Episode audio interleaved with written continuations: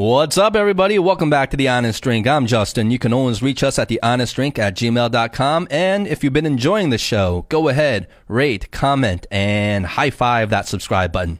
Now, our guest today is a real creative guy. He's the founder and CEO of a tech company called Yumi.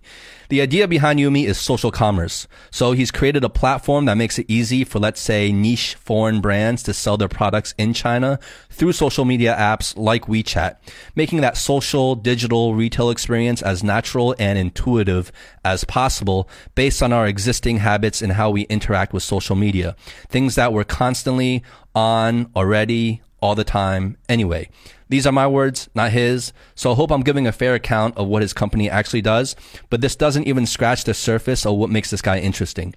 In his former and accomplished marketing career, he has led teams in developing award winning campaigns for brands such as Nike, Converse, Beats by Dre, and Tiffany & Co. After that, he moved on to become the head of culture marketing at Red Bull China, creating and influencing all sorts of real cool projects and cultural movements. And I really think that's the best way to describe it. These, these are not just marketing campaigns. They really become cultural movements here in China that all represent the extreme and rebellious nature of the Red Bull ethos. This man has a passion for subculture. He's also a DJ. There's a lot of words that can describe him creative director, entrepreneur, artist, but I think he's just a real creative and forward thinking guy. We had a great time talking to him. So, without further ado, please welcome Adrian Lai.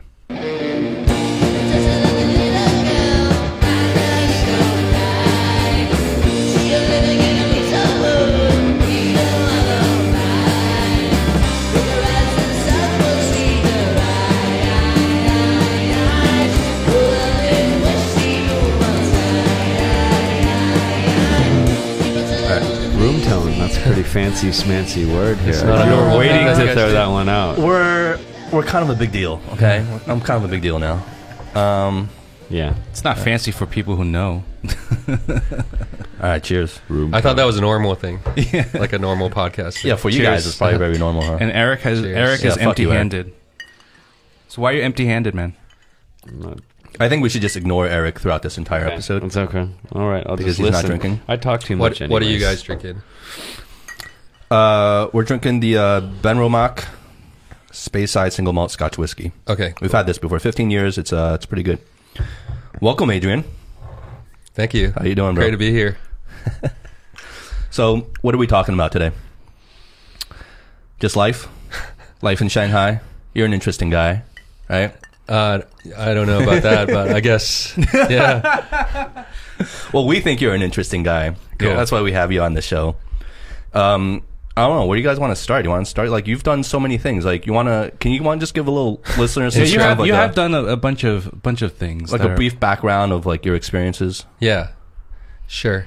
Um, yeah, so I'm Adrian Lai. Um, I'm the CEO and founder of a tech startup now, uh, based out of Shanghai called Yumi, and we're a social commerce platform that helps international brands sell to China on WeChat. It's our core premise.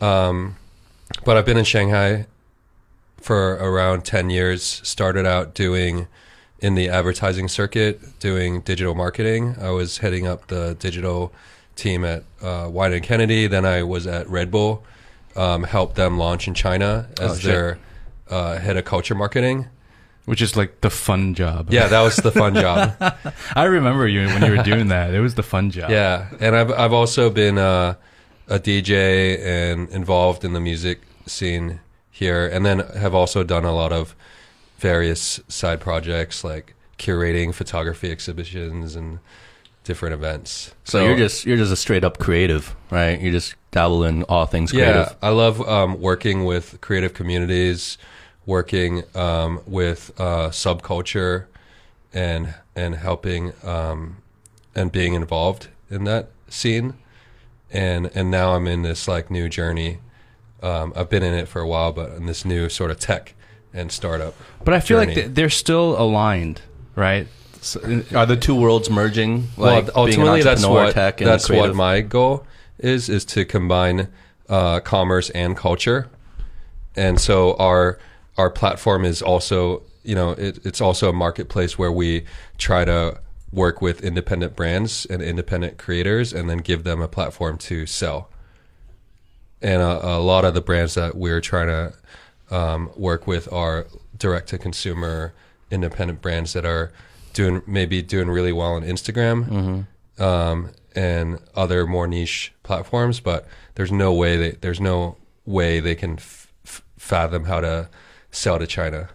So what what sparked this kind of um, leap for you in terms of like stepping out on your own, taking those risks to kind of start your own platform, do your own thing?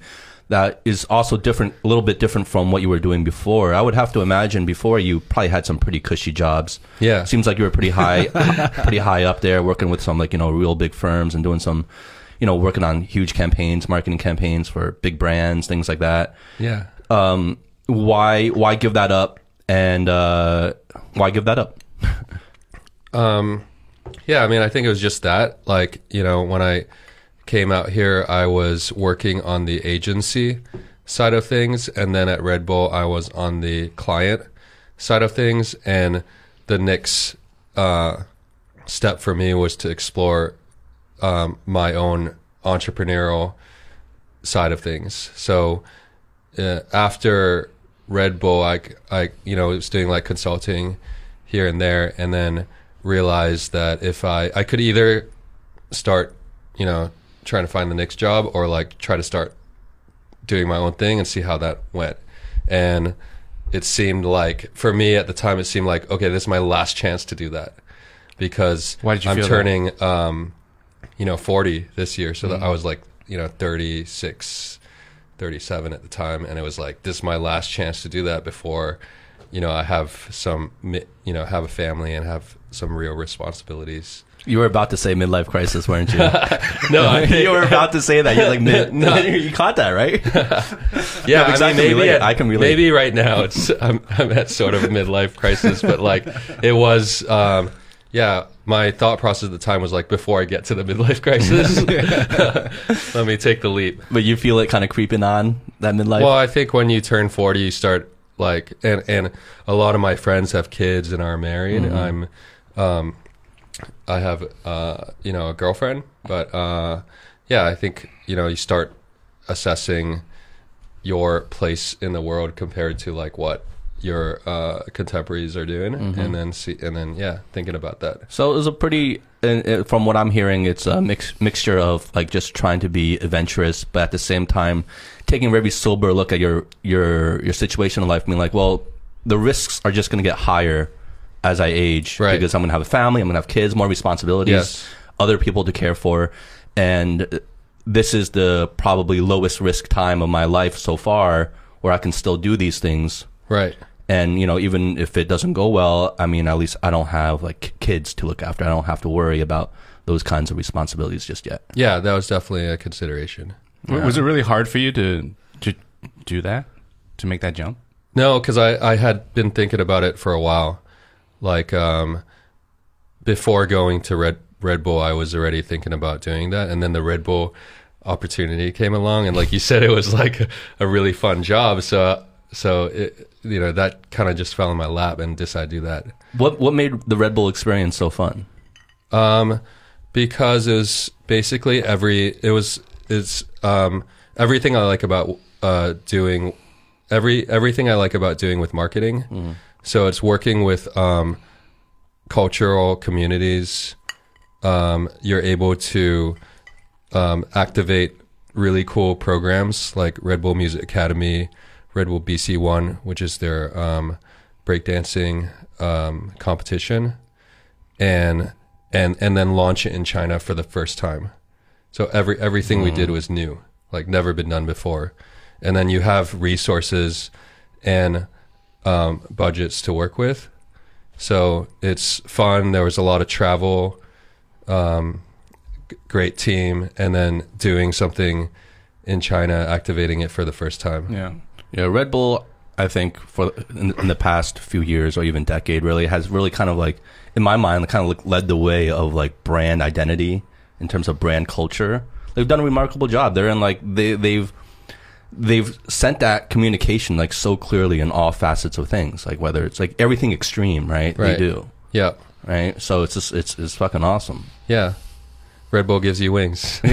well, did you feel that sense of culture when you were working there? Was it like really part of their DNA? Oh yeah, definitely. Really? I mean, everything, every every every um, thing that we did was ultimately what was cool about Red Bull's kind of marketing DNA and strategy is to not chase um, what's already trending and big, but to try to identify um, the emerging threads that are just coming up, and then give them the resources, give them wings to get to that next level. So like they don't give a shit about the status quo. It was just like No, we're gonna, we're gonna make yeah. this is here. this is the marketing strategy at the time. Like that might have changed now, but at the time, and and all everything that they they had done previously, whether that's F one or extreme sports, was about finding things that weren't were at the cusp, not at the um, Like the most already. popular and peaked level, and then take it there.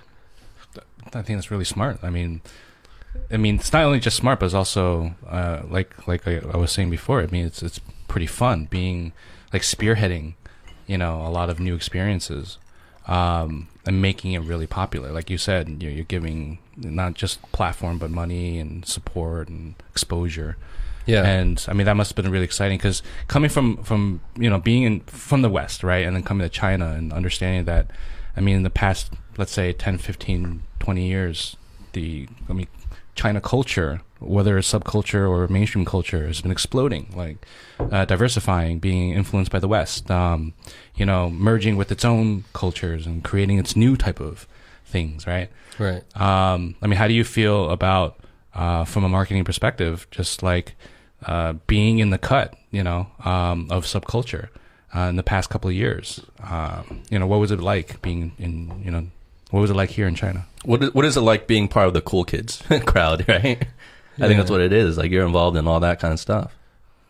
Um, yeah, I think in the last couple years, uh, you know, when I first came out here, China was kind of like the wild, wild west, and that's what really um, appealed to me and was intriguing to me. And in the last few years, you know, you've seen like China becoming the leader in terms of like setting certain trends Yeah. and um, especially when it comes to technology, you know, with TikTok and um, live streaming, um, you know, we're like ahead of the curve. So I Like think even e-commerce, right? and e-commerce, yeah. But do you think that I, I I don't want to cut you off, but do you think that's something that is you have to have lived here to really understand that, or because uh, when I talk to people in the West, I don't feel they don't have that sentiment at all.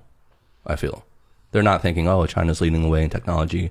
I don't think they even know about that kind of stuff. Well, I don't. Yeah, I mean, do they know that TikTok is basically, you know, a Chinese company? yeah. Yeah. Um, But the the sentiment overall, like, do you do you, is that something you feel like you've only learned through your China experience, or would you feel that same way if you were still like, let's say, in Singapore or or in the states? Um, yeah, I guess maybe maybe it is because I've I've I've I've I've been here and then I've also lived in the states and you know I've gone back and forth. Uh, maybe it's just the way I feel. I'm not sure. Well, no, that's that's that's just something I've I've always been curious about because you know when you talk to people in the West, they're like, Well, the you lens is different. But then when they come here and they start using you know WeChat and WeChat Pay, yeah.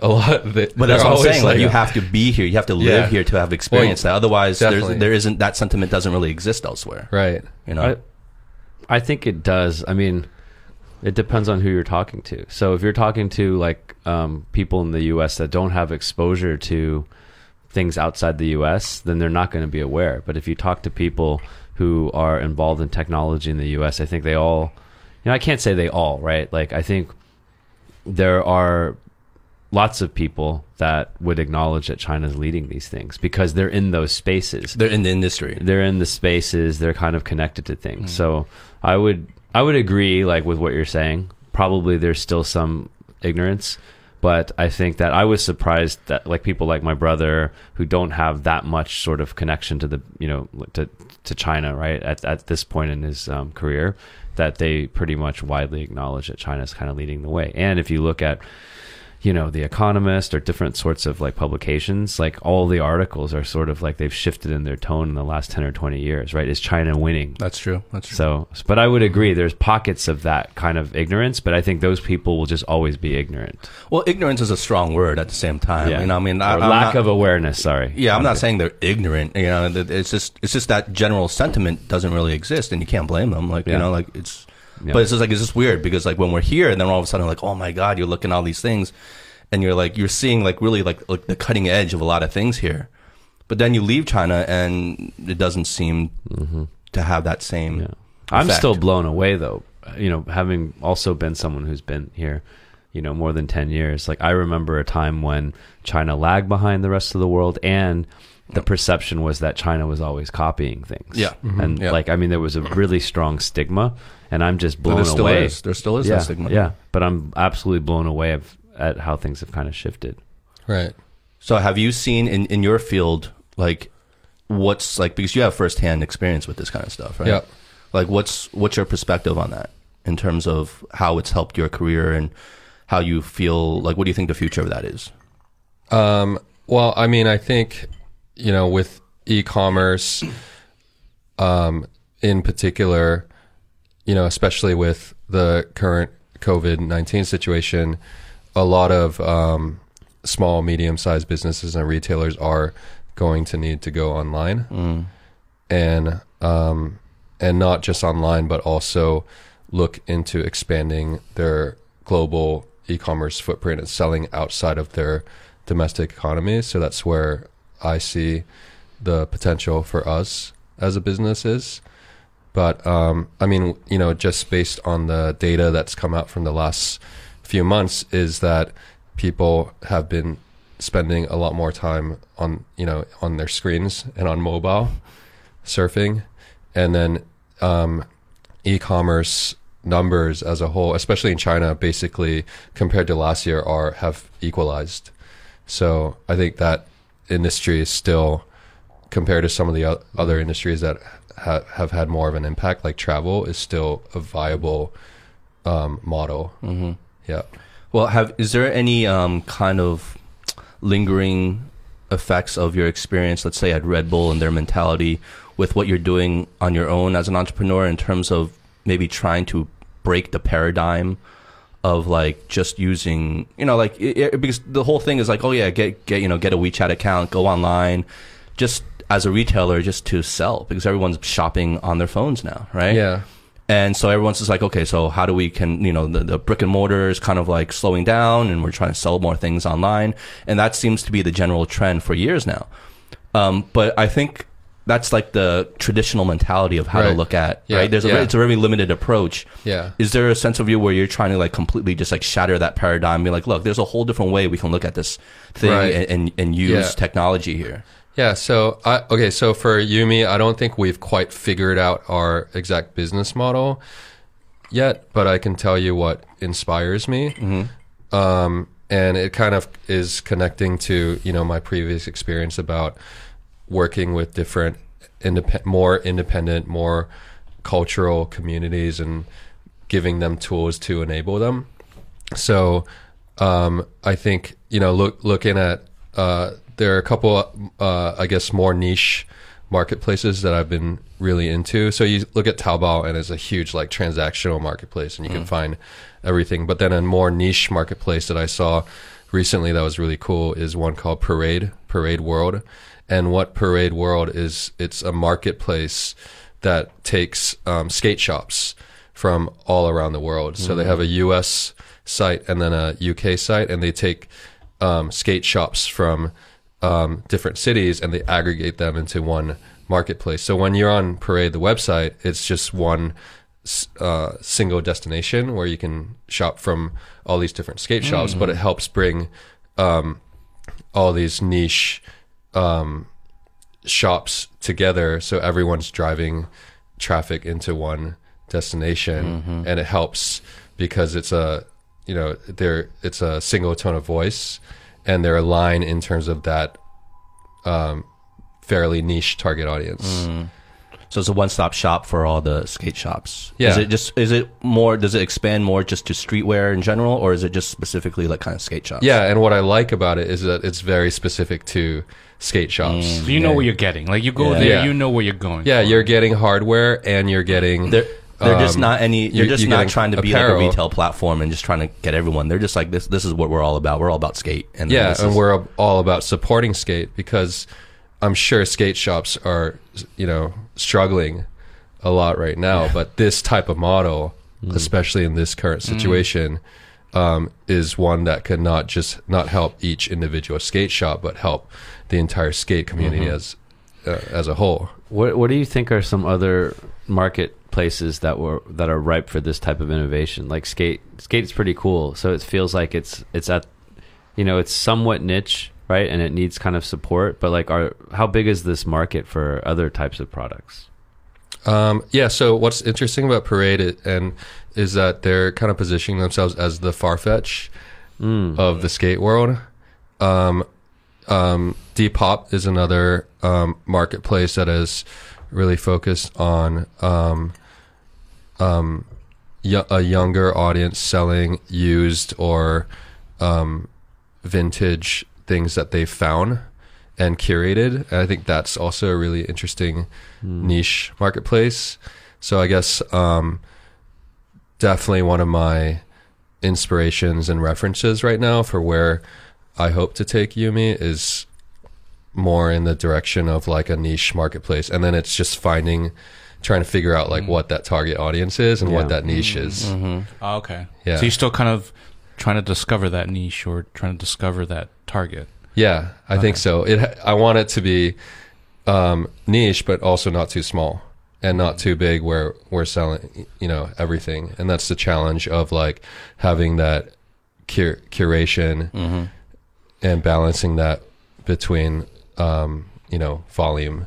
Well, I think volume. I think that's a common your point there. I think that's a common misconception with the word niche. Like whenever we're talking business and people use the word, "Oh, this is very niche," they tend to think it's unscalable. Right. But that's not necessarily so. Niche can be very scalable. Yeah. Right? Niche is just that you have a very specific message. That's all you're trying to say. But it can be hugely scalable. If we look at, you know, if we stay in the world of like streetwear and things Right. like that, Yeah. you know, we've seen things like Hypebeast and, Yeah. you know, all the related platforms that Yep. Are in that kind of uh, stratosphere or that in that like that world Yep. right of street culture they've Yep. been hugely successful Yeah. And especially in the fashion world now, They you know, lead the they way. say niche is the new luxury. yeah um, especially with Chinese consumers becoming more sophisticated. They're not just looking at luxury brands that everyone knows. They're looking for that niche luxury brand that um, they can find and be the first one to figure that out. yeah how how how much I mean, how much of that change do you really see happening? Because we've we've we've kind of like hinted at that in on this show before, where like, you know, traditionally, historically, luxury in China meant you know LV, Gucci, Yeah. Prada, right? Like we were saying, the ones that everyone knows, the mainstream brands. But when you go into the West, yes, there's those are still luxury brands, but like luxury means like very curated things, things like no one else has, you know, like. Yeah. the the rarity of of the item becomes the luxury. Whereas here is like the more people know about it is the luxury. So there's that kind of mm. difference. Yep. So you are you saying you see like a big change in the you know younger generation's mentality in terms of what they consider luxury and they want more curated things, more in the know kind of kind of items instead of something that's just like hugely mainstream that everyone knows. Yeah, I think so. And I don't think this is necessarily particular to China, but I think the younger, you know, younger audiences are more interested in like finding things that, um, that are maybe original Mm-hmm. and um, things that they can be the first to discover and and own. Well, your experience at Red Bull, did you find that because going back a little bit, you were talking about, you know, your your job at Red Bull was to kind of introduce these um, new ideas and campaigns and events into the China market, Yeah. right? Whether it was breakdancing or whatever, what is you guys were doing at the time. How did you feel was the response to those kind of things, to those more, I guess, niche or Yeah. like less mainstream kind of things? I guess the mission then wasn't necessarily to introduce them to the market, but breakdancing, for example, was I mean, it was surprising to me too at the time, but it's it was very um, established in China, and China was probably the biggest breakdancing market in the world at that time. Oh, so wow, when really? we threw the uh, BC One competition, we had the most, and it wasn't even um, like the China like the main event. It was part of it, like we embedded into another event. It had the most attendance out of any of the other Globally, you mean? um, yeah, global BC One events. Are the BC elsewhere. events um, the largest breakdancing events in the world? Right, they are. Um, I've seen I don't know about now. This is a few years ago, but Uh-huh. they're one of the top b boy uh, competitions in the world. Yeah. So what about So- other things like okay, so like so maybe I was you know I'm, I I don't know about breakdancing. So breakdancing was already a hugely established thing in China. Yeah. What about the less established things you feel you had to push? Like what what was the general response and people's willingness to accept those kind of ideas? I guess. Yeah, I think I think uh, like with Red Bull Music Academy, it was about identifying smaller, um, more emerging independent artists, and I think I think that's a, maybe a different side of the story because it's very hard to push um, independent artists in in China where um, the Chinese music industry is very commercial in terms of like popularity Yeah. and pushing that across. Yeah, I, actually, I do want to talk about that for a little bit, like music, because I mean, you are definitely ingrained in the music scene, um, whether as a DJ or, like you said, with Red Bull. Um, I mean, music in China is, like you said, very mainstream focused, right? And then like, the underground scene is, I mean, there is one. It's just pretty small, right? Do you feel that it's, it's been changing? Is it has it been growing? Because I'm not really in that scene, so um, is it? But I used to be in New York, you know what I mean? So it's like it interests me, but I'm just curious. I think it's I think it's small relative to um, artists at pop the um, relationship between artist popularity and like commercial success elsewhere in the world. But if you look at interest levels and the ability to access different genres and formats of music in China, the younger generation are you know really really versed at like finding artists they like, finding new artists. There are actually some really cool interesting talent. There's more of that there's more that demand to kind of be like have that sense of discovery. But whether like, oh, I those found this types cool of artist. artists can then become commercial success successes, Mm-hmm. and you know actually find like a financial success doing that, like Mm-hmm. they can in the West, where like someone on SoundCloud or YouTube can then become massive. Yeah. like that's I think that's still a hurdle. or like China. like like Rich Chigga or like um Lil Post Dicky. Malone or yeah, Yeah. yeah, Yeah, yeah, yeah. Well, what about um what's what's the guys from uh Sichuan? The um Higher yeah, Brothers. Higher Brothers. So where, what was their origin story? Were they kind of like really underground mainstream from the beginning or were they just kind Yeah. of like instantly successful in the beginning? Like I don't know. Like because they're pretty popular now, right? Well, yeah, I mean they Or are they out now? They were probably the, like the first um, breakout uh, hip hop act international from breakdown. China. But yeah, they were um, you know a, a rap group from Chengdu, and then got picked up, got signed by 88 Rising, the music label, and um, and, and and through that platform, we're able to um, really create a voice outside of China. Mm-hmm. So is there? Do you sense that there's this? Um, because from what I understand, this could be completely wrong, but like it's really out like in uh, Sichuan, like Chongqing, Chengdu, like these type of places is kind of like the new creative hotspot for like um, young music and specifically when it comes to hip hop. Yes. is that, is that like Yeah. kind of the hotbed there right now? Yeah, Chengdu is still uh, a hotbed for um, for hip hop and rap in China. Also, Xinjiang is actually has a lot as well, right? Yeah, Really? Yeah, and then I heard like Wuhan is pretty good with like rock, like indie rock. yeah. Wuhan's always like yeah. Every region has their own niche. So hip-hop and is their like own Sichuan. flavor of food. So Yeah. yeah, It's interesting. It's like in America, I got like Seattle grunge. Yeah. like, Yeah, yeah, yeah, yeah, yeah, yeah. New York hip hop, West got like Coast hip hop. yeah. yeah. Yeah, exactly. Well, that's what it was. It's like you know, there there is that, and I and I do see a little bit of that. Um, what is that like? The culture expanding you know whether it's uh, different niches of music expanding and stuff like that.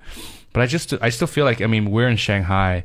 I just feel like Shanghai is pretty sterile in terms of, um, I mean, truth be told, right? Like uh, compared to other places, uh, even in China.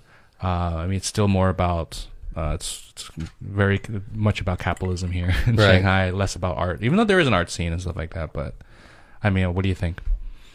Well, I think Shanghai now compared to like Shanghai 10 years ago is definitely not as interesting. Whereas Shanghai 10 years ago, when I first moved here, I was moving here from New York. and so when Yeah, what was your experience like? We talk about this. so Yeah, it was kind of like this all the kind of felt like New York was. I mean, Shanghai was like in the running be, to become the next New York or the New York of Yeah, Asia yeah. because there's so so many interesting people coming through and so many interesting. It was like New York on happening. steroids, right? Yeah, and now I feel like that energy has kind of uh, uh, died down because it's become more gentrified and regulated and Yeah. become more like civilized. uh, yeah, a, a, More- a more norm- sterile. a normal city versus like you know New York in the 90s or 80s where it was the wild wild west, but a lot of creativity came out of that. Yeah. Oh, we feel that. I and I've said this many times on this podcast. Like we feel pretty much the exact same way when we came out here. Like you said, it was like the Wild Wild West. Eric has coined the term. It was really the Wild Wild East, right? Yeah, And then you know, but now it's just it just seems to have changed. And May- um, maybe it's just us. Maybe we're just older. Well, Maybe that's we're what I was just gonna getting say. older, Maybe yeah. it's because we're getting older. maybe I we're mean. just getting maybe to the young folk here. They're like, what the fuck are you talking about? Yeah. Like, you know, because like we don't really go out anymore. So like the whole nightlife scene, you know, to us is like is like this foreign thing. We used to go out all the time. Right. We used to be like have our finger on the pulse of like what's the hot places, Right, what are the cool places. Now I have no fucking clue. Right. You know what I mean? And is that like in your in your line of work? Is that something you have to like kind of be in tune with? Like No- before, previously, not so Previously, much now. not so much any, any anymore. I don't go out as You don't as go out much as much these anymore? days. But I did go out last night. this is my first time in a while. But uh, I went to a um, a voguing studio opening. What? A what? A voguing studio, so it's like a type of dance um, that Like this, I think like came, voguing? Yeah, exactly. It came out Really? of New York in That's the a- '80s ball, ballroom. That's a thing now. Yeah, it was like a LBGT kind of community thing. Okay. And voguing is a type of dance that Like it's it's a thing. now. Madonna made popularize, and it's Yeah. a thing. So there's a voguing studio that just opened on Changlelu. Got amazing. it. And it's pretty cool. Got it. Okay. So that that's that's cool. So well, that, that's like, this one creative- really good example of a very niche, like That's very niche. Community. It has to be very niche, right? Were you participating? no. the voguing.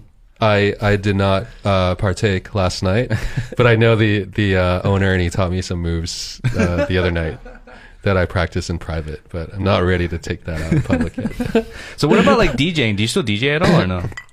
Um, I don't actually DJ that much anymore. Hmm. Yeah, I need to make a a, a, a new mix for someone, but I haven't DJ'd in a You while. used to used to be DJing I used to DJ often. like once every, uh, every, like every weekend or every Yeah. other weekend. What, what's your what's your setup like? Are you just all digital, or do you use still vinyl and things now like I'm all digital, but I started with vinyl Yeah. or you know Serato vinyl, and then now I just use USBs because it's so much easier. Because I lost all my shit. Yeah, you can't carry around. Actually, all the vinyl I got all my shit stolen, and I just couldn't uh, be bothered to buy it again. So I just bought two USBs That's all. and decided to learn that that way. So like, when you see like all these like hot like these huge DJs like you know like you know I'm I'm out of the scene so I don't know who's like hot right now but like you know we saw previously in previous years like Skrillex and all these big guys like when they're doing these like huge festivals and events like what is like DJ is an art form. As a DJ like what's your honest assessment? Because like, there's a lot of critics out there that be like oh they're all they're doing is like hitting play and then just standing behind the, the DJ booth and like jumping around right? Like but like, but because I've DJ'd before, and I Yeah. started, I started Cool. off with vinyl myself. I was really into like the scratching culture, Right. like the Invisible Nice. Skratch Piklz and everyone, you know, Yeah. Beat Junkies. I was like, Cool. that was like my scene back in the day. That was Okay. before Serato, before everything, Yeah, and so everything was very manual back then, and um, and then so like I under and I appreciate like the art of DJing, the mixing and spinning and everything like that. But then like you see a lot of these like pop culture DJs now, right. Steve Aoki, and Yeah. you just like, and like you like a lot of people are kind of just lost in what it, what it is they actually really do besides just hitting play and pressing you know play. So can you just like, can you like bring some clarity to that? Or do you feel I don't know. way? I don't know if they, they actually hit play or, or not, but um, I guess to me, DJing has always been about creating that vibe, and if you're able to curate that energy in an audience, whether you're just hitting play, I mean. You should do it spontaneously because it ultimately should be conversation. If you're hitting play, then you're not having any conversation, right? But um, and maybe that's just the how it works these days but ultimately the art form of DJing is being able to read the audience to curate um, like original selections but also music that people re- respond to and then being able to like curate that whole energy Yeah. yeah Like to, to manage the energy of the room of the right. event, right? But the tools can be different, I think. I mean, you know, like I also learned the hard way, but um, now when I'm using USBs, um, I feel like that's more, in a way, more true to the original form of DJing than using uh, Serato records. I mean, I don't really scratch that much, so it's a different. It's more about playing, right? Yeah. But uh, using Sera- Ser- Serato records, and then you have your laptop there, and you're you're actually looking at the music, and you're looking at the um, cue points, and then you're matching them out visually versus using your ears. Yeah. With USBs, you have to use your ears. so Oh, I think it's almost okay. more true. Yeah. To the original.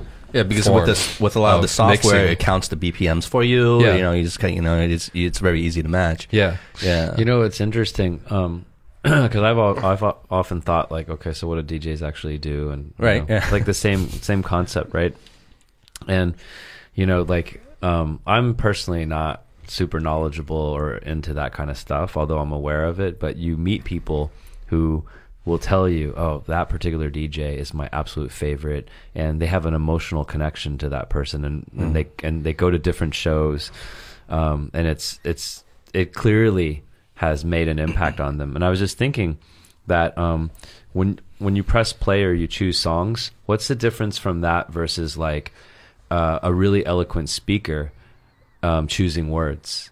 The words already exist, just like the songs already exist, but it's how you put all these words together, how you read the audience, um, and then you know the sequence of these things that then evoke this emotional response. So it's not really. There's probably a rational aspect of it. You could probably study it. I mean, me being kind of, you know, often in a rational mode, but it's it's more subliminal, right? And it's it's intuitive, it's emotional.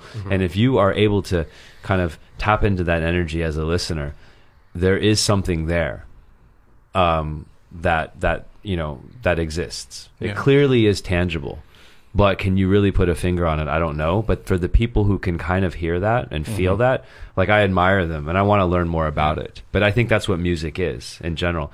I think the other thing with DJs is that I th- uh, what I see, um, you know, is a lot of the, they produce their own music as well Yeah. Right. right? So very few DJs just like press the button these days. I mean, like the really well known ones, they produce their own mixes and remixes and all kinds of stuff. Well, I think where a lot of things get misunderstood in the with DJing is that you have to see DJs as more as a producer role in, my in my Yeah, my yeah. view.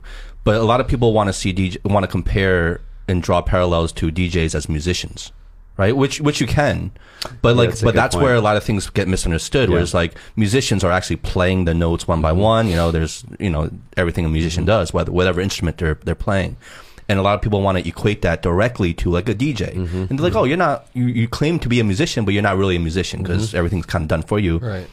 And the more accurate depiction would be that of a producer and of a managing the the energy levels of a, a given event if they're doing something live, right? Right. So I think from that perspective, it brings a lot more understanding to what they're actually doing. And being being a producer is extremely hard. It takes a lot of talent to do that. Not everyone can be a producer, and it takes a lot of taste and, and know how. That I think that's a brilliant way of looking at it. Another uh, like way is a conductor. Like Yeah. a conductor doesn't Mhm. actually play the music. Yeah. And kind of what you said earlier, like you know, using the USB, you still have to like beat. Was it called beat match? Yep. Yeah. So it does let you get to a technical level where you really have to understand the transitions and the passages, right? Like you have to know the music you well have to be enough. knowledgeable of a lot of music. Be- but Right. but uh, you are kind of a, like I, I I agree with you, Justin. I think that's a really good analogy. And Well, I think the conductor thing was even a better analogy. That's yeah, I think there's different ways of looking at it. But if you really think about it, they're also musicians because, I mean, I, I've kind of uh, observed, um, you know, DJs, and to see where the transition points are, right? And I'm like listening at what, like, so a song has like a lot of different things in the song. Like there's ups, highs, and lows, and all these pieces. There's might there might be a specific part of a song, and only that piece that they could actually mix in. So essentially, what they're doing is deconstructing a song into different pieces and then mixing them in a unique way. And that piece is actually being a musician. Right. You're just not you're not like playing the piano. I mean, it almost is the same thing. Like you're choosing that thing just like you'd be choosing a note on the piano, but there's not that physical, tactical performance piece that playing a um, you know that pe- we admire of like a great guitarist or a great pianist. But you are building the music in real time if you Right. if you really understand what's going on. Yep. Yeah, I mean, there's definitely um, different. Like a DJ and a producer are two different things, and sometimes DJs are producers too. But if you look back at the origins of DJs in the '80s, um, doing the block parties in New York City, they weren't. They were playing other people's music. They weren't playing music that they um, produced or published themselves. They were playing other people's music and just combining that into a way to uh, conduct the energy of that that party. But it's fascinating though because like in a way technology enabled DJing.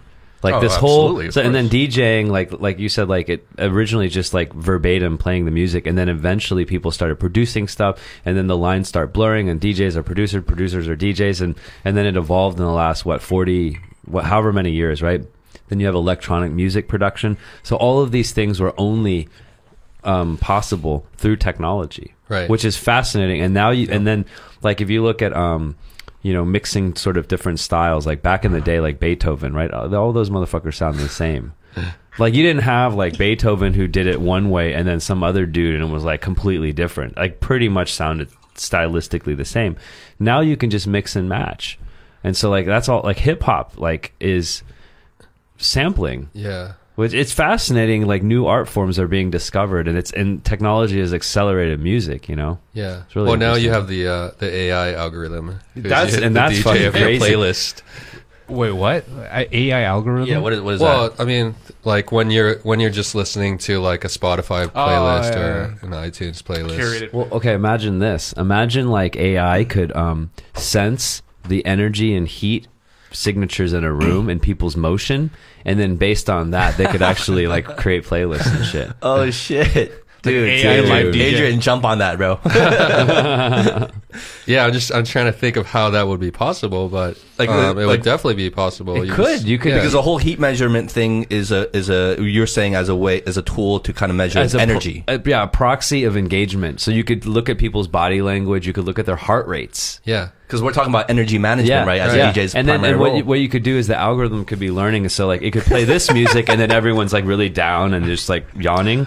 So then it wouldn't do that one anymore, and then it, st- it would start learning. So over Mm. time, based on different audiences, different, and it could figure you out. And I'm gonna one up that, and then you add in, and then you add in face recognition of all the people on the dance floor Yeah. to see their music habits that they listen to. Hey, Yeah. this technology is already it already exists. Yeah. You know what I mean? Just utilizing it. Right. Facial recognition. People are fucking hacking our brains. That's why I'm going long form these days, right? Mm-hmm. We've talked about this. I read books, mm-hmm. listen to podcasts. I'm going long form. I don't want to be hacked. What does that mean? You're going long form. You don't want to be hacked. I mean, I'm reading stuff that was written a thousand years ago. Those motherfuckers couldn't hack Okay, my but brain. podcasts are, are new. Yeah, but like long form, right? Like an hour, two hours, that kind of stuff. I'm not listening to sound bites where people can just like hack your brain. Long form like this show. Do you think we're hacking people's minds with this show? I don't know. I think we're just, you know, we're just charming and, you know, really eloquent motherfuckers. So let me ask you something. Um, in terms of like, um, you know, we are just talking about music and performance and stuff like that. Do you feel like um, there's a huge difference in terms of like whether it's DJing or we're just out partying, like in the West and, and in China, like the vibe and, and the feel of the people and just general vibe. Do you feel like there's a big difference? No, I think if you're partying anywhere in the world, It is what it is, You're partying. Yeah, I don't think there's a huge difference to when a crowd gets turned and Mm-hmm. the room is. But it was kind of different in 09 though, right? Well, Back I think there's a difference in like entertainment consumption and behaviors. Like in China, they're more used to going to like the Chinese clubs and like bottle service, Table- yeah, table- table service. You know what? Ju- like it's. fu- I love. that I want to. Let's keep talking about. Let's kind of go deeper on this one because this is like Justin's whole nostalgia thing. and basically, let me break it down for you. Okay, Justin's like basically saying, That's what you 现在 were doing. 现在没有以前那么 high。对，现在没有以前那 Right? 么好玩。 But what, like, let's break that down. Is it true? We, how do we know? Yeah, well, we mentioned that it could just be because we're older, right? Like the Yeah. older generation, no matter whether it's partying or music taste, like no one's thinking like, oh, like that's not music. Like you know, even back in the day, it was uh, like Elvis Presley or the Beatles. The Yeah. older generation back then was like, that's not music. What is this Yeah, rock and roll crap, right? Yeah. Like, and then so are we? Are we just being that generation now, looking at like? Like and just thinking, looking at the city and being like, "Oh, it's just not as fun. It's not as good as it used to be." Is it just more of a nostalgia thing, You're like you're saying, old. Eric? It's it's basically it's like But honestly, I really feel it isn't. I like like I try to be objective about it. I really do because I it's not like I lack the desire to go out and have fun. I still have that desire. Um, but then like I like sometimes like occasionally I'll go out and I'm just like this just isn't like it's just the atmosphere, the people's mentalities. Like to me, I mean, memory isn't 100, percent but like it's not even fifty percent, dude. but to me, like back then, and I don't know if you have the same experience, Adrian, but like back then, like when you back then, I'm saying it's like 09, 2010 kind of era mm-hmm. here in Shanghai. You go out and people's mentality was like no one gave a fuck. Like Yeah. everyone just wanted to have fun. That was like they didn't care if you if you were this high high roller or this baller or who you were or what kind of influence you had or what crowd you hung out with in this table service thing. No, it was like everyone was just down to get down. You know what I mean? Mm-hmm. Yeah. And and you just walked in and it was just a party. Like you could meet anyone, mingle with anyone, hook up with anyone. It was just fun, right? and it was just like this. It was like this, like this free spirit mm-hmm. about it, Yeah. right? And then now today, when you go out, it's more like, oh, like who you with, like the tables, and everyone's just Yeah. kind of showing like. Oh, like you know, I'm just like popping bottles. It's more a showy. It's more like a status thing today than it was back then. Well, okay, I I'll be feel. devil's advocate on this Mm, one go because ahead. Back in the day, we were the ones that had the table, That's true, right? That's true. I mean, and we were showy, and we like it'd be like, who had the fucking biggest birthday parties? And if you get, if you get like hundreds of people at your birthday party, right? That was like a status thing. Like, Mm-hmm. but we, were- but like we can still have the tables now. You know what I mean? Like so that hasn't changed for us. but it was the it was the regularity. It was the that table is our table. Like we own that shit. That's what Uh-huh. it was, right? It was like that table belonged to us. Like everyone we knew I think this it club. depends. Yeah. Like if you're And- looking at the Chinese club, or if, it depends on where you What went and what you're comparing from back in the day to now. Mm.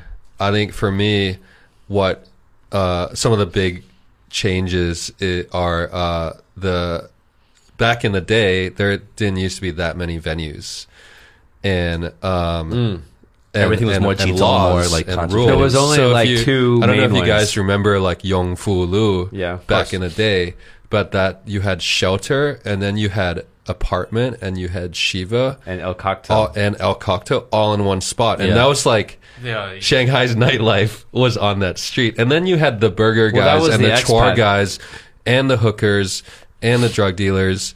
And it was just all in that one street. And I, and that was like right around, I lived right around the corner from Mm. that. And that kind, that kind of, that was like what I mean by like Shanghai Okay. being reckless. no well, that was that was one pocket. Yeah. though. That was only one but- pocket. But, but, you were you are right in that there was less choices back then in terms of so everyone just congregated in certain areas. Yeah. Right, and that was definitely one of the areas. Yeah. Um, but like, were, did you ever like Muse one, like the first Muse? Yeah, see, I never Like, did really you ever- got into that, Oh. that, that scene. Oh shit. Okay. I was more into the shelter and so you were more like like more like um international scene a little bit more of the underground more creatives right more Like, of the yeah. like underground, More like the club rebellious- scene the than rebellious type, Chinese like- club scene. yeah. yeah, yeah, yeah, yeah. but that street was. I mean, what you're just saying. Yeah, that was crazy. I mean, That was it was always that was crazy. nuts. You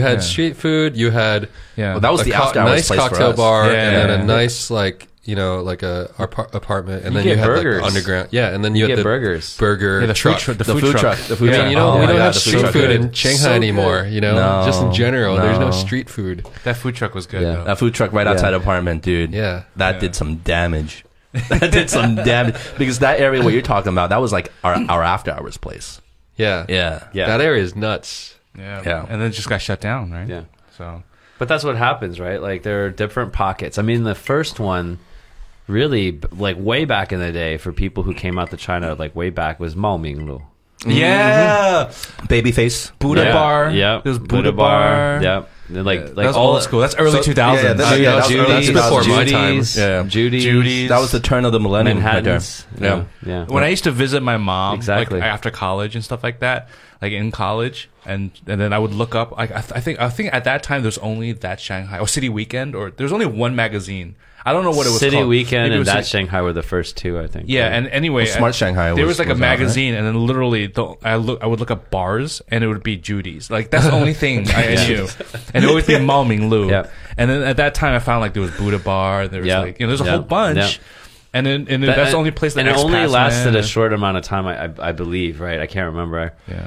I don't. I don't know how long it lasted, and then they took it apart, Yeah. Yeah. and then they moved it, right? And so you just that was sort of the charm of it that these things were not going to be around forever, and you just mm. kind of like enjoyed it while, and there was less commercial because they were a little bit underground in the sense that they were kind of following the government permits and all that, but eventually you knew one day the government would move them. Right now, things are they are a little bit more sterile. You Well, have, everything's like- a lot more It's just normal. now. It's just normalized. Yeah. Yeah. It's just like everywhere else now. Yeah. You know? Yeah. And there isn't that kind of specialness in terms of like you're getting kind of a more unique experience here anymore. Now when you go out, it's like, yeah, it could be fun, but it's like I can go out anywhere in the world and it would be more or less the same thing. Yeah. Yeah. Now. But Muse, when I hear the word Muse, Oh god. it just you know it, it, it's like it brings back like I don't know. Oh, man, There's we Which Muse though? Muse one, Muse two, Muse, Muse three. one. all Muse of them, one. but mostly Muse Muse, one. one. Yeah. Muse I, I couldn't stand Muse too. Muse two was yeah, yeah. Horrible. What like in the mall? Like what was that You, that, yeah. 66 Plaza or Yeah, 99 yeah. Plaza? Plaza horrible 66, music. yeah. Horrible people.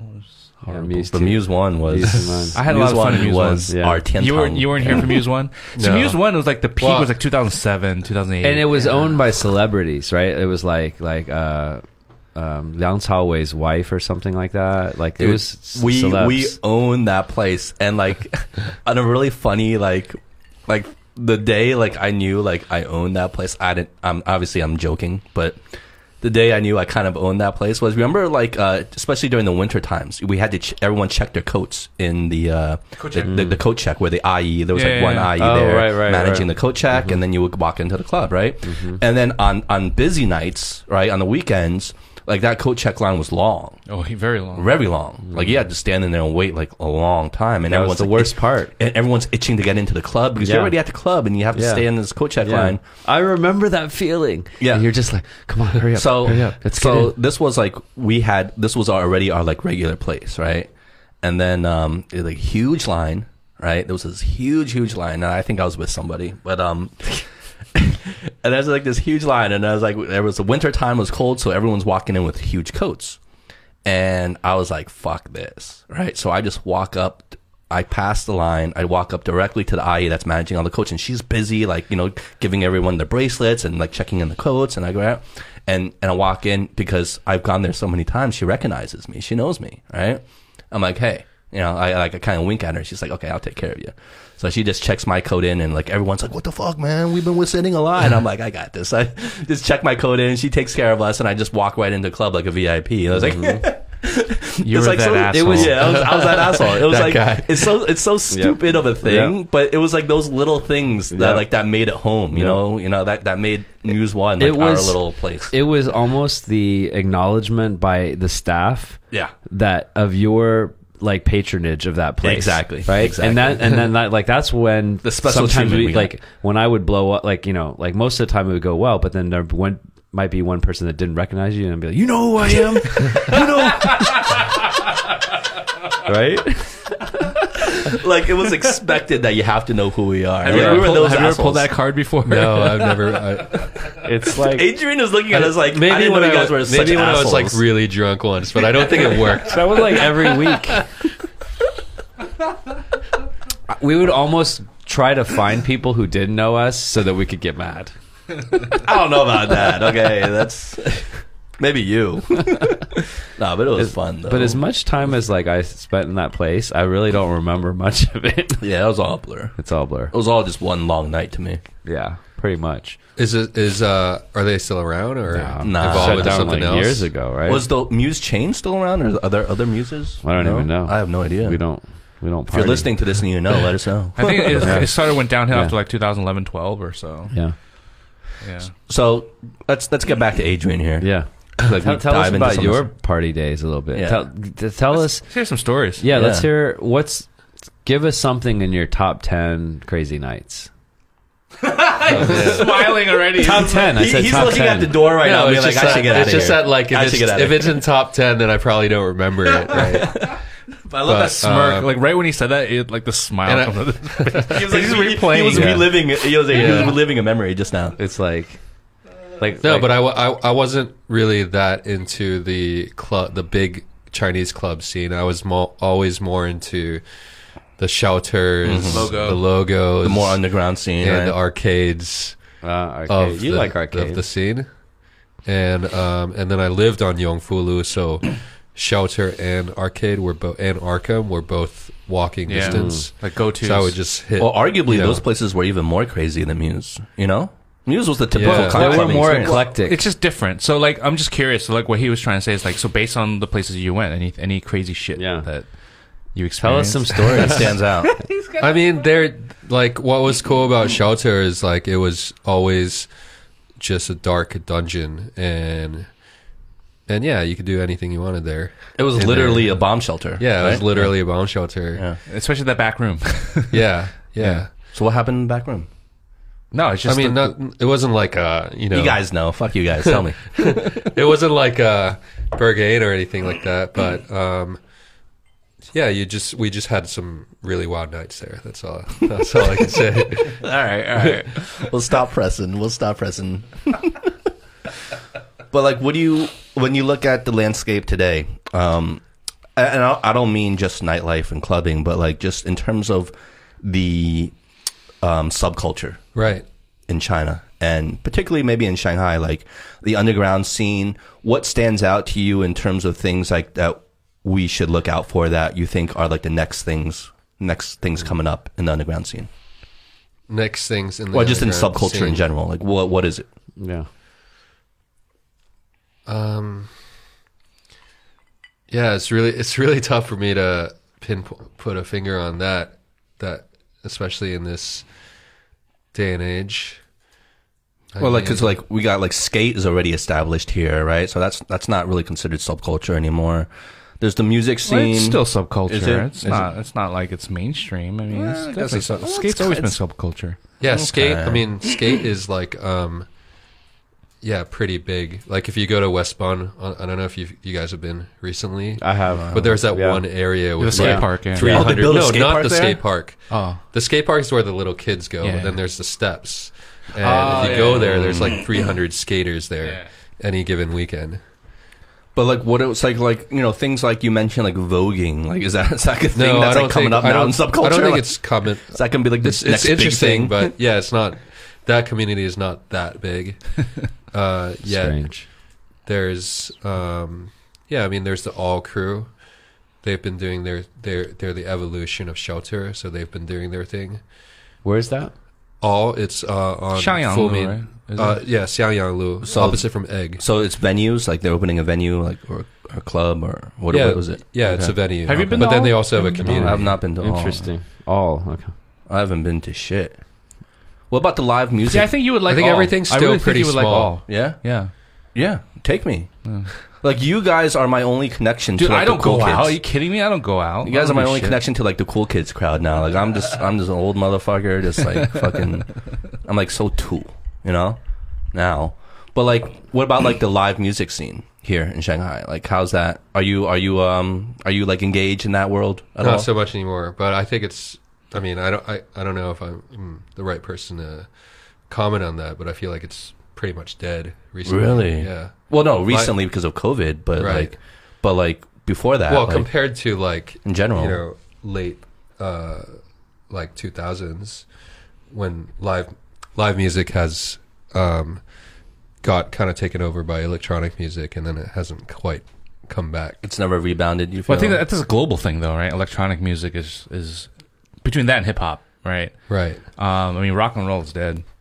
It's been dead for a while. really. Yeah. That's a shame, dude. But I feel like electronic music is dying down. I feel like that fad, the the height of that was like with like in my eyes, in my like non like my, my ignorant eyes, like I I felt like the height of that was like with Skrillex and his height and his popularity, and then now I feel like people are kind of just tired of that and like kind of going back to like Yeah, I wonder like- what's going to be next. yeah. You know, I feel like like people- Travis hip-hop- Scott just hip-hop had a is still- is concert still on number one. um, Fortnite. what? Yeah, Really? Yeah, The what? what Travis what- Scott just had a huge concert on Fortnite, That's crazy. on the video game. and then uh, Fortnite? a lot of people are using Animal Crossing to like. yeah. yeah. wait, wait, wait. How how do you have a, a show on? I don't know. I, I didn't. I, I didn't uh, check it because there's but- a f- there, because the game and there's probably a video feed that goes into it.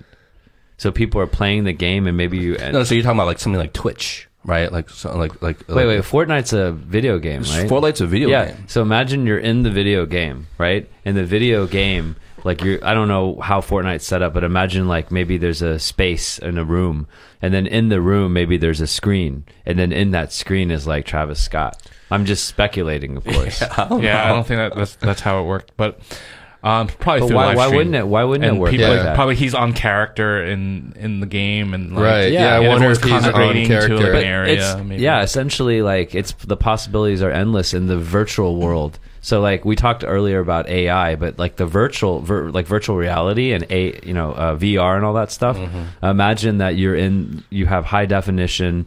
It's almost like real life. Then you can do unlimited things in that environment. Yeah, maybe that's where the next emerging underground scene is gonna Dude, for real. uh, emerge from.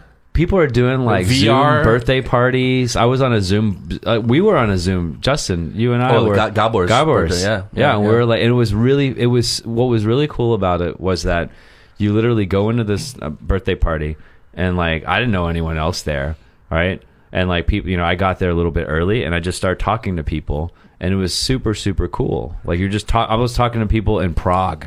You know, You're just hold on. I I gotta cut you guys off for a second, and let me know if there is this like um, if you can do this in Zoom or any other apps. But I feel like what you just said maybe is the future of social, like social events, right? So let's say you go in, you check in, you all you have all these headshots of video of everyone in the room, but like if you want to talk to somebody, you can like click on their name and it becomes solo.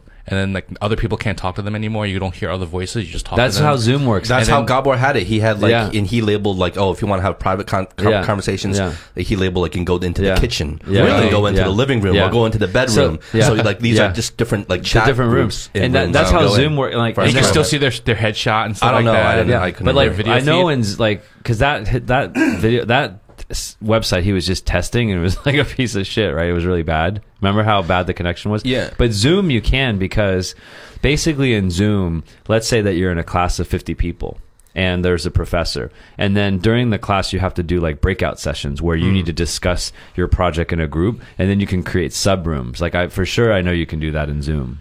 That's crazy. Because imagine Yeah, that you're at a party, like an online party, Right. And you're like you're trying to like hook up with this girl. you're like, yo, let me let me solo with you, bro. Well, it, it's, it, it's it's not a far fetch because like people are the I, the majority of people I see kind of hooking up these days and meeting together, whether you know whatever meeting people these days is always through like an app or online. Like that's Right. that's become the new norm. Yeah. Like back in my day, that was a taboo. Like when I was growing Yeah. up, like if you were to like meet someone on like Match.com or something like that, that would be like it would- people will laugh at you for it, right? Like in my day, but now it's completely normal. It is the new status quo. It's accepted because back in the day, Completely accepted. it's like it, like if you use those websites like Cupid, what OK Cupid, basically There was you a were, stigma You were like a there was a stigma, and what it meant was you were part of the demographic that couldn't like you were nerdy, Exactly. Like you You couldn't a get any chicks. yeah. You were a total loser, and like you were awkward, and you were socially inept. yeah, yeah. You But know? now it's completely the new norm, which is like Yeah. so like it's not it's not unfathomable to like to think that like like that's just gonna keep growing and Yeah. then like what you're saying howie like there's gonna just be this new evolution of ways to like socialize online digitally, and that will just be Dude, accepted. we, we like need to the make Zoom that app. birthday party is probably a new concept, but I think that'll That's become the leading new, to the, next new thing. normal. I think we need to get on that right now, guys. Like, should we start brainstorming? Should we start start brainstorming. brainstorming? Well, and you stuff? know, um, Facebook has. You, did you guys ever fuck with uh, Second World or Second Life? I heard- never yeah, fucked a it. I so never Facebook fucked has a new little version bit. of No, that. I don't even know what Second, that is. Second Life. It's a. It was one of the first virtual worlds. it's like a Sims, Yeah. but like you're, but it kind of died. Yeah. pretty quickly. Okay. But Facebook is coming out with a uh, a new version that is very similar to Second Life. Mm-hmm. and people live in this Horizon. shit. And then Animal Crossing is just really popular. What, what is So what- Animal yeah, what is Crossing? Animal What is Crossing? Animal Crossing? It's um it's a Nintendo Switch game, and um, you can customize your avatar and like design your own um, village or space or city, and then people can come and you can interact with them. But then people have been designing like uh, designing clothing based on like designer brands. So you have like off off white what? or or uh, you know cool like uh, skate brands Yeah. or independent brands, and then they um, it's become like a, a thing. yeah. yeah. and and there's a lot of money in this because um like some of I know like I remember Second Life that was like Linden Labs I think or something like Yeah, that. exactly. And what happens is like you build stuff in there and stuff takes time. There's a phys- like there's a model like there's an engine right in the in the game. And so you're building stuff over time and you can negotiate. You can, it's basically you can do stuff like in the real world because you have people. And then stuff in that virtual world starts um, acquiring value. Value, And then right. it, so th- it's like Yeah, almost like the whole thing with video It's like a games. virtual yeah. economy. Yeah, and then like like let's say that um, I want to buy this whatever outfit. So then I buy the outfit. So then and then like uh, companies like whatever you know like uh, clothing companies that could get, could then go into the game Yep. and have their own characters and have like really cool shit. So and it's it marketing be like walking. Yeah, it'd be like branding marketing. and marketing. Like like people are spending thousands and thousands of dollars on these video games, buying like Yeah. Like outfits or like like like weapons or whatever, like upgrades and to their characters because it is important to them. Yeah. You know, like people who are really consumed by these video games, Yeah. these themes become extremely important. Well, and it's part of their identity because imagine in the real world, we were just talking about back in the day, people on Match.com had a stigma, but imagine like people now in the in, in our modern world, we're not really connecting. We're getting less and less connected, and then they have a virtual identity, and in that virtual identity, they're like a fucking They're the badass, fucking man, They're yeah. the fucking Yeah. man, and then in the real world, they're like shit. it's a fantasy. Well, that's yeah, Yeah. that's. But that's it's how it real. works. But it's not a fantasy. It's actually real because the people in the game are Are real engaging people. with it, Yeah, which makes it real, Yeah. right? It, it makes it real Yeah. because if Yeah. It's like if you- Ready Player One. Yeah, yeah, yeah, yeah, yeah. Yeah, Ready yeah. Player One. Like if you were just on your own doing it, That's it wouldn't true. be real. That's but true. because other real people are engaging with you Yeah. in this, Yeah. and living like on that same frequency with you, it becomes very real. Like Yeah. we can keep talking about this all day, but what are we gonna do about it? Should we should we uh, start up something? let's let's do it, bro. Should we try to jump ahead a little bit? like you guys are the creatives. Um, I'll help from the back end. You know, Eric can help from the retail end. You just quit your current job, right? Everyone, Mm-hmm. yeah, just just quit quit that quit that company, Eric. Yeah. so on that do. note, we're gonna start a virtual. But I, I do think it's fascinating, and just like kind of a note to note to group self is that let's start talking more about technology trends and like media trends, and let's start getting some more folks on the show like Adrian. Yeah. that sparks that conversation because like. Like it's it's fascinating. I know, I didn't think the conversation would go in this direction. You know? No, but It's like gone- gone a few places. Well, like what. Adrian is doing now on his own is like he's he's searching for that that next thing, right? Yeah. That next next way of looking at it, next angle of looking at it, which we all should because obviously something is going to happen. Like obviously it's going to happen with or without us. Mm-hmm. Yeah. Things are going to evolve, things are going to change, things are going to progress, and it's just whether or not we're in tune with that or not. Like that's on and us. open Well, minded. I just thought of a great idea. We we need to create the virtual version of Young Fulu back in the day. hey, why the That's fuck what it not, should man? be. There's, No, a, think there's a about built-in that, though. demand for that already. Think here. about that for a second, right? What does that mean, right? So, so you check into this like platform or application where you have a virtual version of yourself, Yeah. where you have access to unique food that's only there, unique amount of people and music and and culture that is Right. only within this app that you can be a part of, mm-hmm. right. right? So, Like that so And you could go to shelter. Yeah, You could go to M2. You can go to like you can go to different places and hang out. I mean, I think it makes sense. Honestly, it makes sense. But but I, I, I do want to pull back for one second um, and kind of like relink it back to um, Yumi, uh, your platform that you've been working on.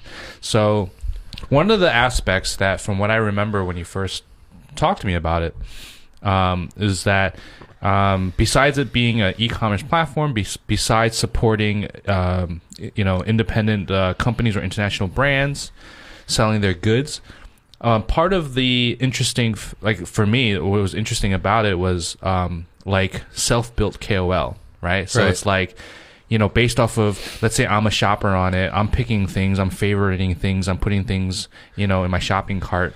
And then if other people, like my friends, were to, you know, come on, come onto the platform and see the things that I've Right. been mm. looking at, mm. they can see the things that I've been looking at and stuff mm. like that, right? Right. So it's almost, almost like, well, based off of your circle of friends or people that you follow, you can kind of, you know, go with you, you know, if they're good tastemakers, then you can kind of like look at what mm-hmm. they're shopping and, and kind of. But of there's tag so along. much data there to be harvested. Yeah, Yeah. well, that well, that was the one idea Yeah. that you guys you you were playing with. Yeah. So I mean, to me, that's pretty interesting. That's an different interesting than- feature. yeah. So that's definitely still one of the big premises of Yumi. But the thing with building an e-commerce platform with a really small team is that there's so many like fundamental core commerce things you have to build, and the feature of um, using affiliates is more of a scaling feature. So we're not quite there yet.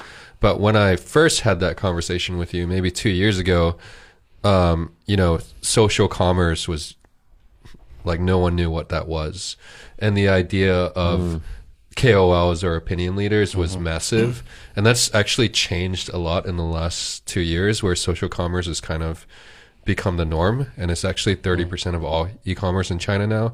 And then the new term that just came out last year or became popular last year was KOC, Oh yeah. which is key, opinion, customer. Oh, cons- customer. Consumer. Okay. Yeah. What and is that's that? Basically, it's like it's that very idea is that you don't need to be a so-called um, celebrity or to be an opinion leader. You can be a regular person. So if you're if you're a consumer or if you're a customer of a brand or a consumer of a brand, as long as you are able to um, influence a your own uh, maybe a smaller community or network circle of friends, and then get some sort of reward for it because because uh, we can we know we can track the ROI on that. So that means that so basically it's an evolution of the concept of like KOL being this high celebrity level opinion leader figure to anyone can be. Right. an It's like a long leader. tail. Um, Yeah, it's like the then- long tail of influence. Yeah, and then if you you could au- you could pretty much build software to just keep track of. So like instead of having like five KOLs or whatever the number would be, you had a thousand of these guys, and Right. then you could track their influence, and maybe each of them was only influencing 500 people. Exactly. And then you start aggregating that long tail. Right. I mean, that's where I see e-commerce Definitely. going um, in general. Yeah. globally. That's Just. China is just way more advanced um, with that. But then if you look at Instagram, for example, right? Um, Instagram now has native checkouts and native shops, so you can buy directly on Instagram. And once Instagram allows anyone to tag their photos with products, and then if you make that sale, you get a little Commission. commission from from it. Then they have this. Is that something that they're really uh, rolling out right now? I mean, they haven't announced it, but I th- this is where I That's see. huge. You would think WeChat would going. follow something similar, right? WeChat, I mean, WeChat has all the infrastructure. Yeah, so that The I mean that's base. basically what we've been building Okay. for WeChat. Yeah. and they they already have uh, they have a thing called Hao Chen, which is kind of similar. I mean, there's a lot of different Mm-hmm. models and different platforms that are exploring very similar themes. We're one of them. That is that is fascinating because like there's an app called Have you heard of Houzz?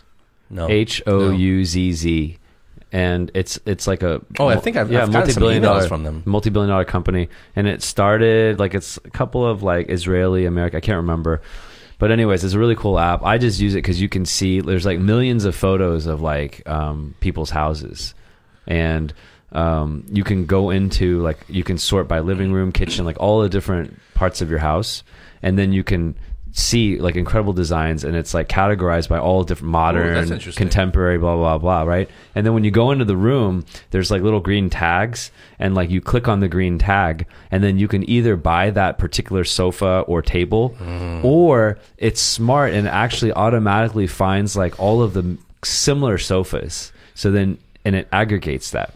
But imagine like what you were saying. I don't know if this exists. So we're so pho- photo based right now, right? I mean, like iPhone cameras, like all these cameras, like we take pictures of fucking everything. We're we're a visual culture, mm-hmm. right? And imagine you could look into any photo anywhere on WeChat or Instagram and you saw something that someone was wearing and you're mm-hmm. like, that's fucking cool. Yeah. You press Show a button and then like Alibaba sends it to your house in like one hour. Like even something in the background that you were like, oh, what is that? You know, Yeah. like, and Well, I think the closest thing is um, Is that what Taobao. you're- Well, Yeah. Taobao, right? Well, Taobao has the, um, photo fil- image search. Image search. Instagram um, now has tagging of images um, to a to a native checkout. Pinterest has um, tagging of images, and then they'll show you similar products. So it's not just the product, but like similar products Yeah, to the yeah. one Yeah. in the photo. So I think this is That's this is definitely crazy. where we're heading. Well, I, I think, I mean, I don't know because I'm not, I have no idea on the technical side, but I would think in order to do that, it would have to, like, to give you even suggested things that you might like based on something that's in a picture. It would have to have stored a bank of like so much data to even facilitate something like that, right? So, like, Right. I'm going to open up a whole can of worms here, but like, is there a line to be towed in terms of like privacy? And like there's and obviously lately there's there's this heightened sense of like sensitivity to privacy these days. You know we, we've seen you know like mark zuckerberg on facebook and on congressional hearings and things like that. Like is there a line to be towed there? Or do you feel like in terms of commerce it's it's not as big of a deal in terms of things you're like because you're not really getting into maybe people's like personal lives it's more Yeah, just what- like what do you think- objects what do but think? you, but th- yeah, you go first. Yeah, what do you think, Adrian? Well, I think in China, I think we're a little more open to the trade-off between privacy and convenience. yeah i think people's general mentality here is Right. much more Um, acceptive to that right Yeah, so I think in China we just want our fast delivery. we don't give a fuck, right? Take my information. Take my information exactly. Um, but uh, yeah, I mean, you actually have way more um, regulation around privacy in like Europe and the U.S. than in China.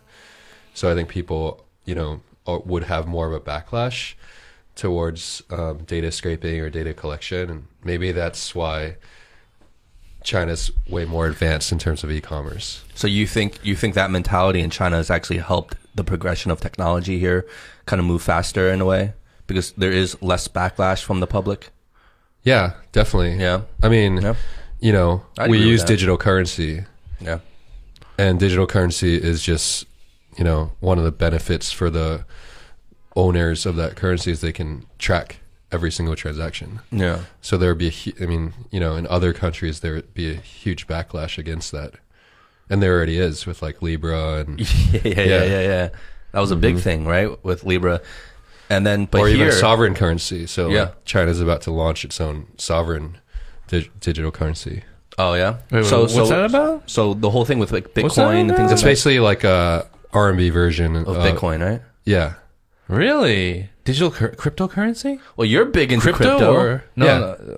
I mean, are you still into crypto? No, no, not really. I haven't followed it in a Yeah. while. But I remember when we were we were used talking to, about it. This for a guy while. was the biggest crypto advocate for a while, right? Like, so, so what's so going the on way I know lately? haven't Howie is followed we up. always get into like these kind of uh, So it was it was Um, you that influenced this man into crypto. um, hobbies, and we'll be really into Yeah. it for like six months to Yeah. a year, which included crypto and darts Yeah. and yeah. For backstory, we were on the same darts team, yeah, and oh, so, oh, you were doing darts with him? yeah. yeah, yeah. Oh, okay. And then we also were, were during during darts we would we would be racking about like crypto and Uh, shit yeah, like yeah, that. yeah. Yeah. Well, that's a whole different thing that we can have a whole different podcast on, I guess, crypto. But um I mean, I don't know, like the the future the future seems like very bright, but also like a little bit scary all at the same time. Um but like I think it's it's just where you stand, like it's just what your outlook is. Like some people want to take a very pessimistic view on it and think about like the dangers and and you know, I don't blame them. Like, you know, they think about like the all like the uh, threats, I guess, of like technology. But then you have like the general sentiment here, which is more like very lax and open with it, and like a lot more acceptive of like like and like of technology like helping people's daily lives because like we've witnessed it here living in China like our lifestyle here is like so much more convenient now, Right. Because of technology. Yep. But, Right. but this is also because we're much more lax about our privacy. Mm. You know, I mean, in general here, I mean, we we are outsiders. We're not like you know Chinese nationals, Yeah. so we just kind of go with the flow. You know, we're we're here, so we go with the flow. But I mean, I mean, if you're a Chinese national, I mean, in general, like you just kind of said, it's like in general, it's it's okay. Yeah. But you there's know? a trade off and but this this is a pendulum that keeps swinging and in light of like the current epidemic or pandemic and if we were to take a kind of, you know, um, forecast things a little bit and say, okay, like this COVID thing is going to have a lasting impact, right? At least for a few years. It's going to have a ripple effect through the way we think about privacy because we have traded some of our, you know, privacy to be safe. Mm. I mean, coun- countries like Korea, like China, even the U.S., they are making that trade off. And so I think that's going to kind of influence some of these conversations. And I think the other piece with the shopping is like, like the the the notion that like your photos, right? So there's a social, there's a notion that you're participating in a social conversation, and so by doing so, you're opting in to this conversation and it's not private anymore because these photos are now being uploaded. So just by the, the kind of the conditions of the platform, a lot of these things you're basically opting in to saying that okay, it's okay to use that information mm. because of the social nature of it. kind of have to, yeah. yeah. Right. Yeah. I just think it's gonna it's just gonna continue down this path. I mean, more and more. Yeah. So and I like, think it's going to accelerate it. it's gonna it, like everything It's is accelerating accelerated now. Like all this shit. Like I was talking to I remember Rich. We had him on the show, so I was FaceTiming. DeForno? him. Yeah, Rich Okay, DeForno yeah. and Claudia. Yep. and I was just um, catching up with him um, this morning, and the you know we're talking a little bit about COVID, and And they're in LA right now. Yeah, they're in LA, but like California, like so basically, I'll give you the the um, the nutshell, but. So things are getting much better in California, like the social distancing, like people have they're staying home. Like I mean, you never thought that people could sort of behave themselves in the way that people here kind of did when things first broke out. And like people don't go out, social distance, everyone's wearing a mask. Depends where though. Yeah, I'm talking California. So generally, like Rich thinks that they've done a pretty good job. Things are getting better, and this whole thing with this freelance economy and agents that we talked about earlier. So their life hasn't really changed because they were freelancers to begin with, and so a lot of the work is going offline. So they're actually enjoying it. Yeah. He doesn't have to fucking deal with traffic. He doesn't have to, you know, get road rage like all this shit. So generally, it's good. It's except for the stress, the mental stress of knowing that the country and the world is kind of suffering a little bit.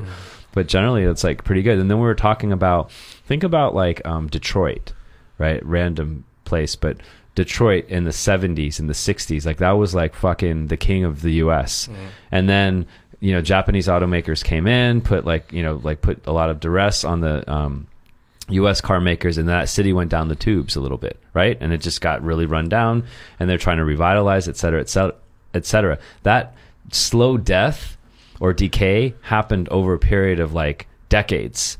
Now COVID comes, boom, like wiping out like civilizations like in different places. If you can't adapt, this is like Yeah. we're talking. This is like natural Yeah. selection. Yeah, there's going to be a This huge is- bias towards certain industries, yeah. and it's And- just going to accelerate it. Yeah. And this is a bit of a survival of the fittest. Scary. Yeah. Yeah.